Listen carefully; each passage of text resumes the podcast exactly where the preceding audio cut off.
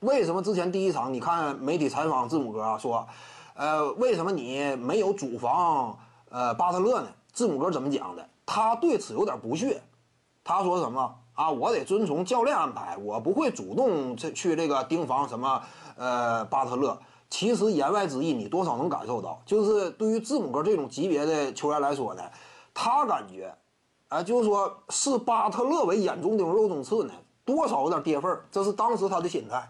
今年字母哥真说啊，就是被吉米巴特勒率领的热火队给拿下的话，那字母哥这个真是丢人丢大了，丢海了去了。你说他明年什么再出走啊？哪有脸出走啊？你如果说是被莱昂纳德拿下，这个情有可原；如果是被吉米巴特勒拿下，这个怎么讲呢？你就找不出来原因，因为吉米巴特勒严格来讲，他层次定位没有那么高，整个的输出等级啊，真说遇着横的，看没看到在西部混的时候，在森林狼效力的时候，吉米巴特勒遇到胡子球手，完全被吊打，这是一点不夸张的。以防守见长啊，防一个胡子球手试一试，不是没防过，每次都被爆吗？对方场均三十分吗？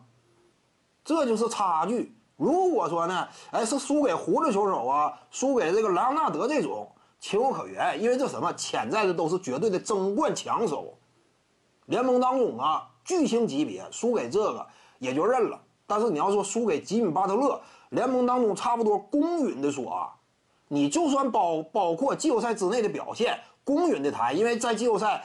呃，这么些年打下来呢，干进过第二轮的球队老大，这个不在少数，包括保罗·乔治在内。当初率领步行者，人家还打过东决呢，对不对？这个球员不在少数。吉米·巴特勒公允的讲，十名开外的球员，差不多应该到十五名这个左右，也就是在这个附近，就是在季后赛当中的表现。如果是衡量常规赛一直以来的稳健输出的话，他的排位还会更靠后。如果说字母哥是输给了吉米·巴特勒的话，那这个掉价掉掉的太厉害，这就是不应该输的。徐静宇的八堂表达课在喜马拉雅平台已经同步上线了，在专辑页面下您就可以找到它了。